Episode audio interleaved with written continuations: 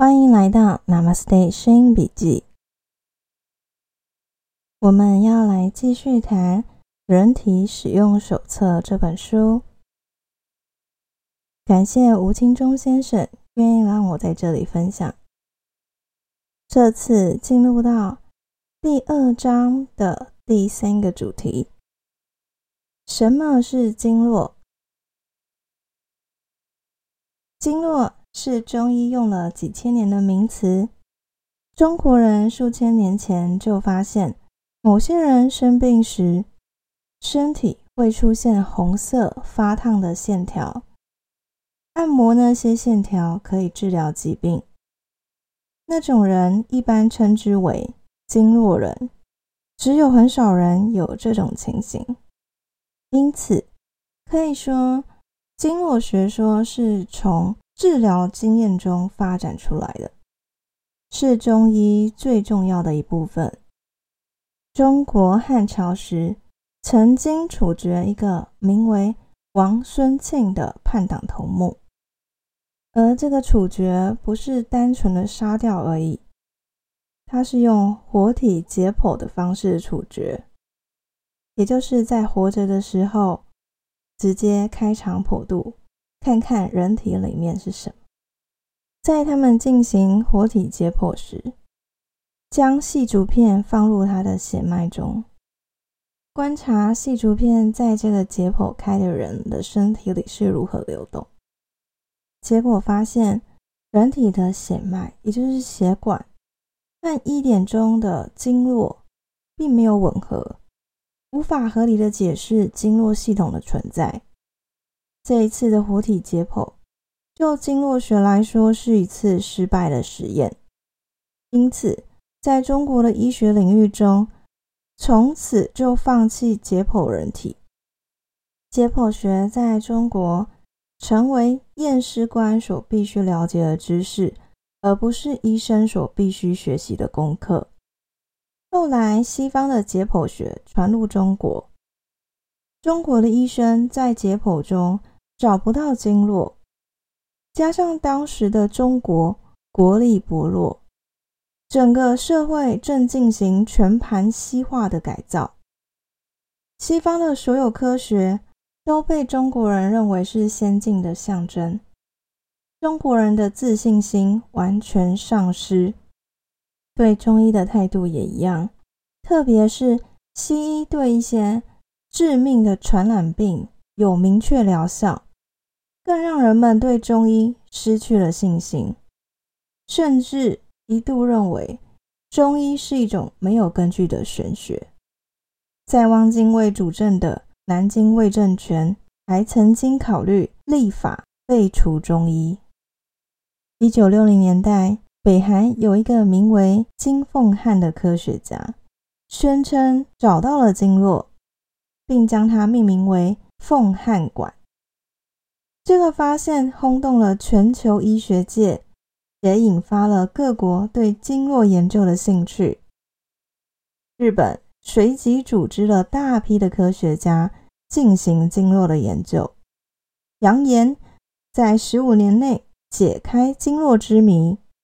当然了，视中医为祖先遗产的中国也很紧张的组织大批的科学家到北韩去实地学习，并加紧研究，生怕这个祖先遗产的谜由其他国家先解开来。接下来的几年，全球科学家不断要求北韩公布研究成果。北韩却始终拿不出具体的证据，最终，据说金凤汉由于拿不出具体证据而跳楼自杀，这事情就这样不了了之了。这个事件使得从事这项研究的科学家们非常尴尬，许多人放弃了研究，更有偏激的人根本否定了经络的存在。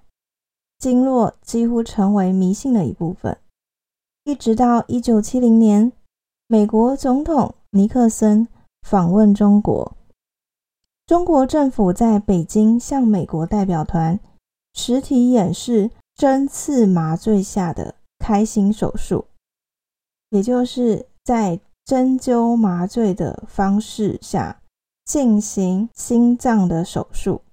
那种血淋淋的神奇场面，使得参观的美国专家们惊得目瞪口呆。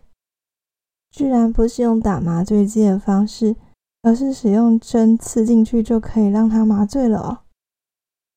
但是，此时的中国医界分成了两派，一派人认为没有经络，只有穴位，否则不能解释针刺麻醉的现象。另一派人还是坚持经络的存在，但是提不出具体的证据，这些讨论也就越来越低调。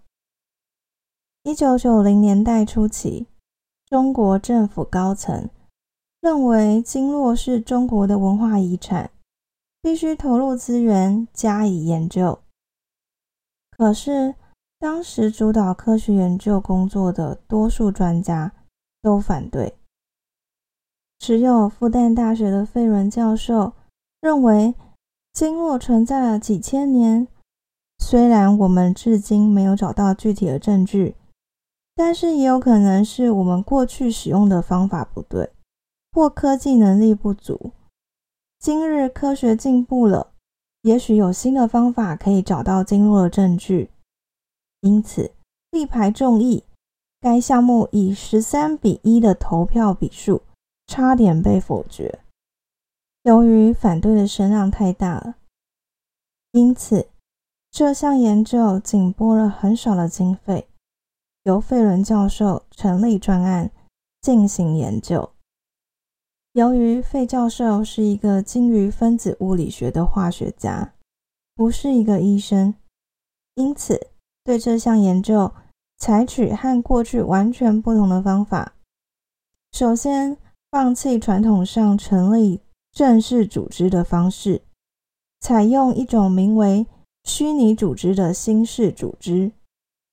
专案中没有全职的研究人员，完全是研究的需要，机动性的调集上海各种相关科学家以及设备，花了近十年时间，终于找到几项经络存在的具体证据。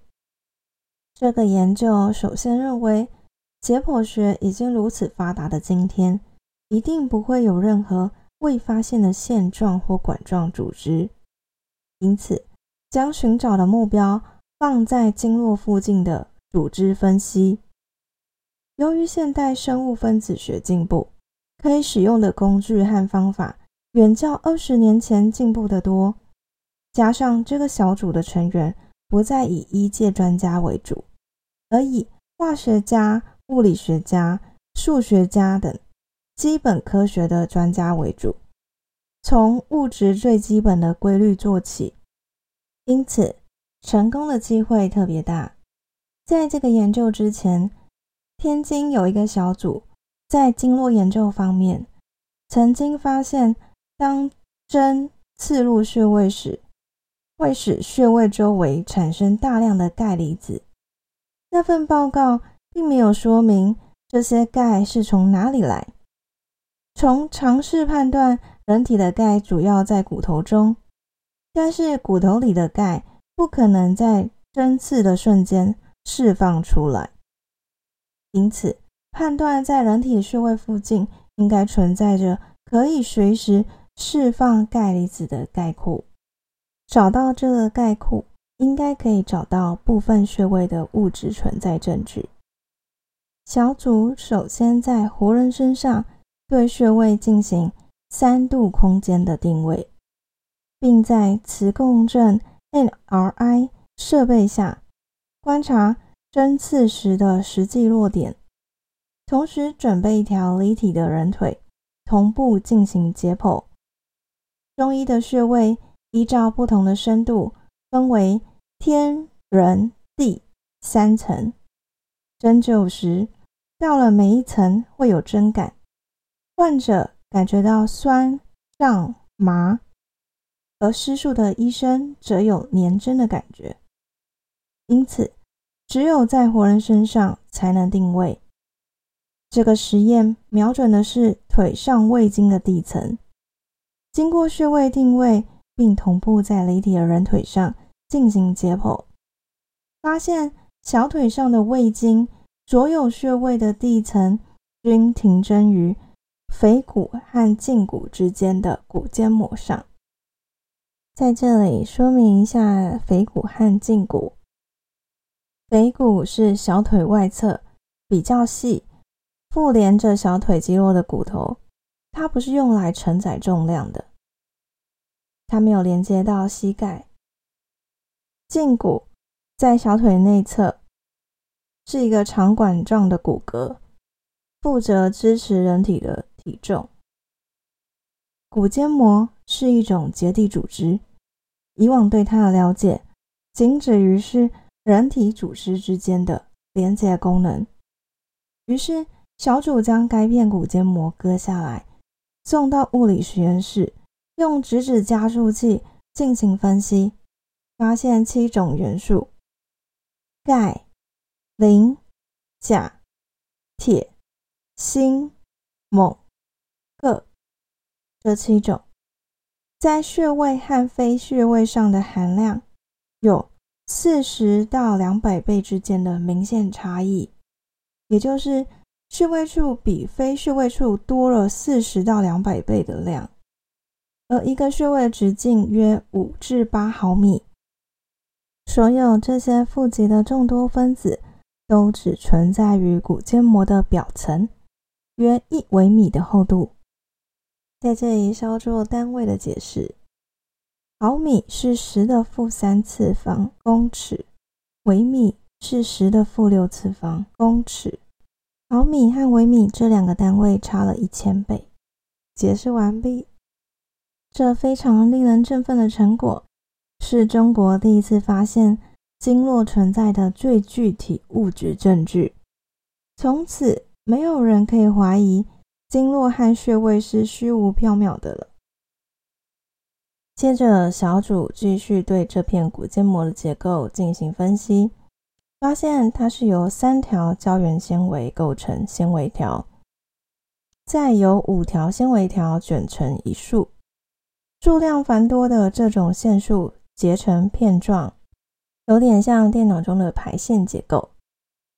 再对这种胶原纤维进行分子层次的分析，发现它是由数种不同蛋白质分子构成的一种生物异晶态的物质。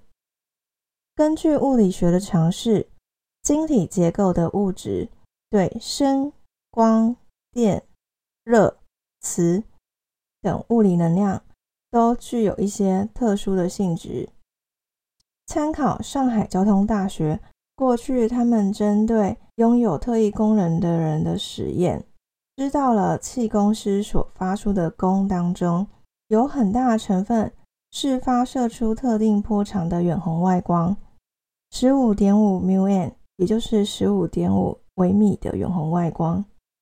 因此，小组对结缔组织的物理特性测试，首先就从远红外光的透光性做起。很快的，又得到了令人振奋的结果。实验证明，胶原纤维在镜像对九到二十微米的远红外线。具有近百分之一百的透光率，横向方面则几乎完全不透光。也就是说，对于该频率范围而言，胶原纤维具有光纤维的物理特性。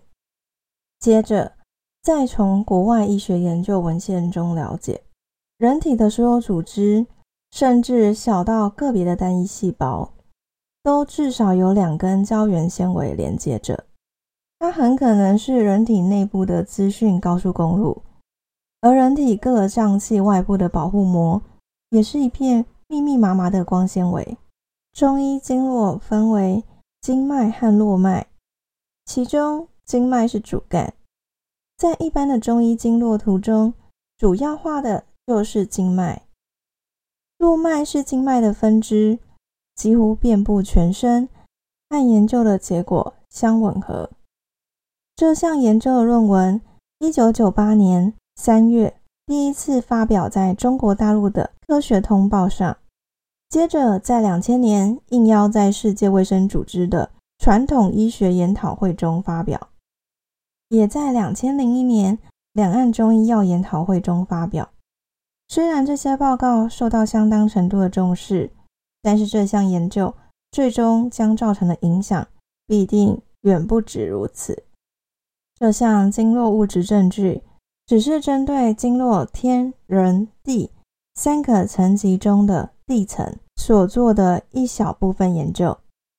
除了这项证据之外，经络和穴位必定存在着其他的现象。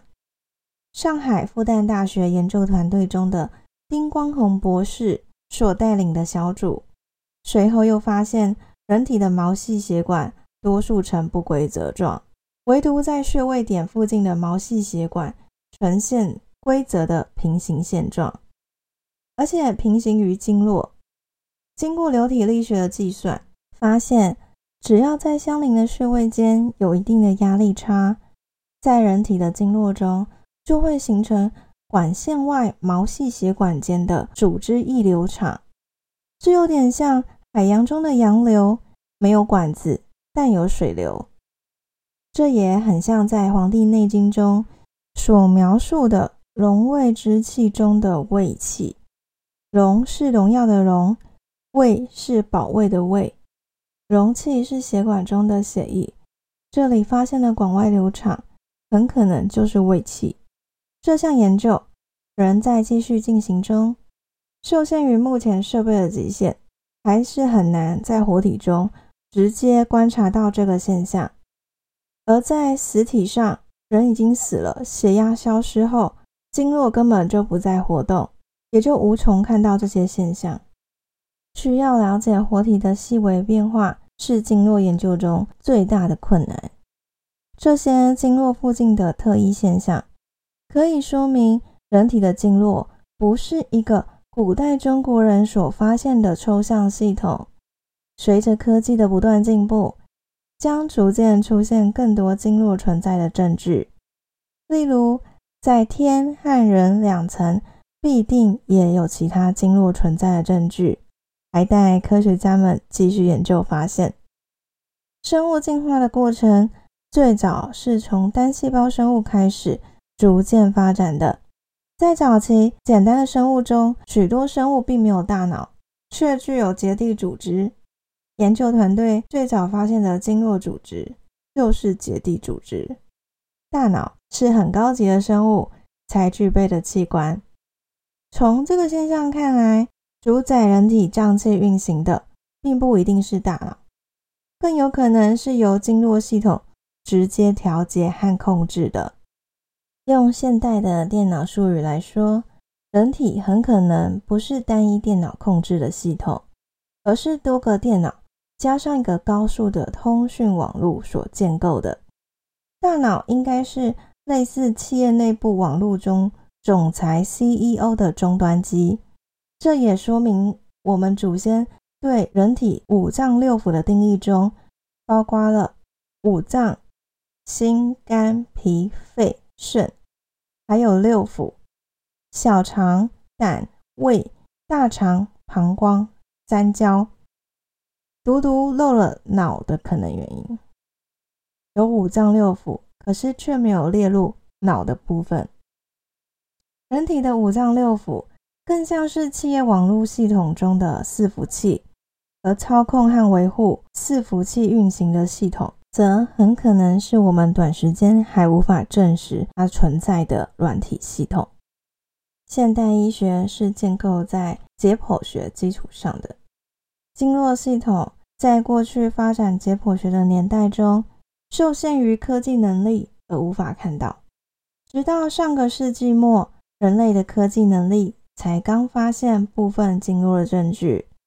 如果真的如我们所推测的，经络是人体内部的资讯高速公路，那么原来的解剖学很可能漏掉了人体最重要的部分。这就像观察一棵树，没看到树干，只看到树叶一样；也像解剖电脑时，只看到部分的硬体，就以为那是电脑的全部，没想到还有软体的存在，更不知有网络这样的怪物一样。今日中医的没落，很大的原因是现代中医的教学，一进学校就先教了这种一知半解的解剖学，使得这些初学的准医师们脑子里就架了一个没有经络的人体结构。再开始教经络和穴位，当然满脑子充满疑问，如何学得懂中医呢？随着经络物质证据的出现，在可预见的未来，必定对整体医学界造成很大的影响。原有的解剖学必须跟着调整，当然，以解剖学为基础的整个现代医学也必定会跟着发生变化。这次的单元，什么是经络？内容就讲到这里。这个章节后面附有图表，说明在腓骨和胫骨间的骨间膜穴位和非穴位钙离子分布的巨大差异。非穴位处可能只有一两百的浓度，穴位处的钙离子含量可以到一千多甚至两千以上，明显高出许多。这次的内容就好像在说经络发展的历史故事一样，大家可以了解一下。因为西医总说中医没有证据证明他们的理论，所以不愿意相信。人类的所知有限，感知也有限，看不见的不代表不存在，看得见的也不见得就是如你所见的样子。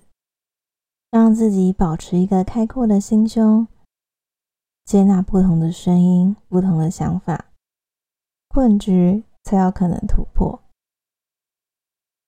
今天的分享就到这儿，感谢您的聆听，感谢吴敬中先生的分享，祝福大家都有愉快、健康又美好的一天。